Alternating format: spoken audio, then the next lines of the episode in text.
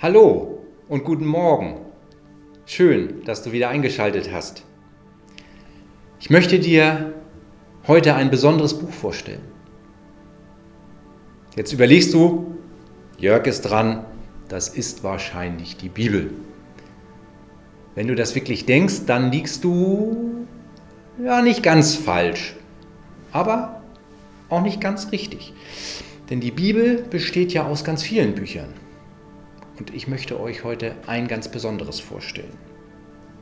Die Bibel besteht ja aus dem Alten und dem Neuen Testament. Und über das Alte Testament, das ja die Zeit vor Jesus Christus beschreibt, da höre ich immer wieder, dass es so brutal sei und ja, es ist schwer zu verstehen und es macht irgendwie auch keinen Spaß zu lesen. Naja, und wenn wir so ganz ehrlich sind, interessiert uns doch sowieso nur Jesus Christus. Warum sollen wir das Alte Testament überhaupt lesen? Und ganz ehrlich, ich kann das schon nachvollziehen. Also da sind eine ganze Menge Berichte drin, gerade von den Kriegen, die das Volk Israel geführt hat. Das ist schon schwere Kost. Und wenn man sich dann gerade die Propheten mal anschaut, was die da so an Visionen haben, dass wir das nicht verstehen, liegt, glaube ich, auf der Hand. Aber es gibt auch andere Bücher.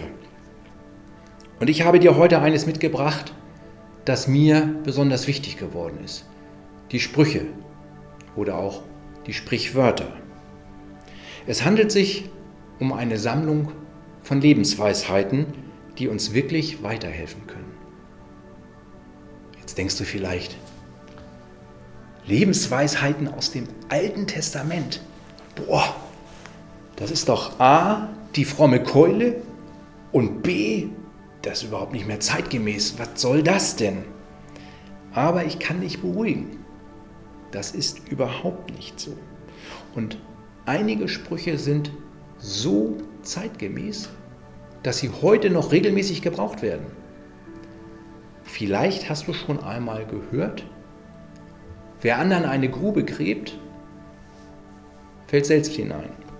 Nachzulesen in Sprüche Kapitel 7, Vers 16. Oder aber Hochmut kommt vor dem Fall aus Sprüche 16, 18. Du siehst also, die Beispiele sind weder veraltet, noch wird die fromme Keule geschwungen. Die Sprüche selber haben einen total hohen Anspruch an sich. Gleich zu Anfang heißt es, wenn du sie beachtest, wirst du lernen, dich im Leben zurechtzufinden.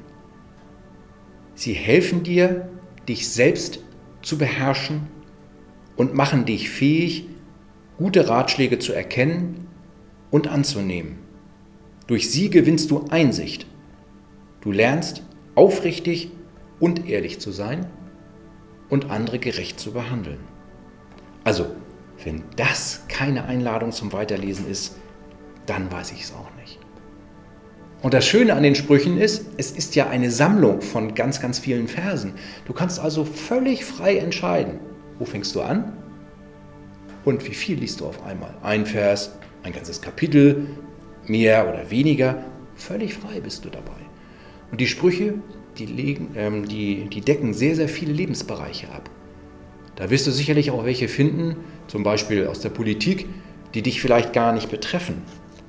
Aber ich bin mir sicher, dass du genügend finden wirst, die dich ganz konkret betreffen und die dir weiterhelfen können. Und was mir an den Sprüchen besonders gut gefällt, ist diese herrliche, bildhafte Sprache, die sie benutzen. Also mein Lieblingsbeispiel ist die Beschreibung über den Zustand nach einem zu hohen Weinkonsum. Den kannst du gerne mal nachlesen in Sprüche 23, 30 bis 35. Also, ich kann dir nur empfehlen, schnapp dir möglichst eine moderne Übersetzung der Bibel, schlag die Sprüche auf und schnupper mal rein. Ich selber habe die Sprüche schon diverse Male gelesen und habe immer wieder bei jedem Mal neue Verse gefunden, die mir wichtig geworden sind. Das klingt jetzt natürlich alles so ein bisschen kryptisch und ja, was will er eigentlich damit? Und deswegen habe ich mir gedacht, ich packe jetzt mal ein bisschen Butter bei die Fische und habe mir drei Verse rausgesucht, die mir selber sehr wichtig geworden sind. Wer über die Fehler anderer hinwegsieht, gewinnt ihre Liebe. Wer alte Fehler immer wieder ausgräbt, zerstört jede Freundschaft. Sprüche 17,9. Wer antwortet, bevor er überhaupt zugehört hat, zeigt seine Dummheit und macht sich lächerlich. Sprüche 16, 13. Entschuldigung, Sprüche 18, 13. Und überlasse es anderen, dich zu loben. Es ist besser, ein Fremder rühmt dich, als du selbst. Sprüche 27, 2. Allein die Auswahl von nur drei Beispielversen ist mir in der Fülle von den Versen, die mir wichtig sind, extrem schwer gefallen. Und bei jedem Lesen stelle ich immer wieder neu fest, dass ich noch eine Menge an mir arbeiten muss. Oder wie man sagen würde, da ist noch erhebliches Potenzial zum Verbessern.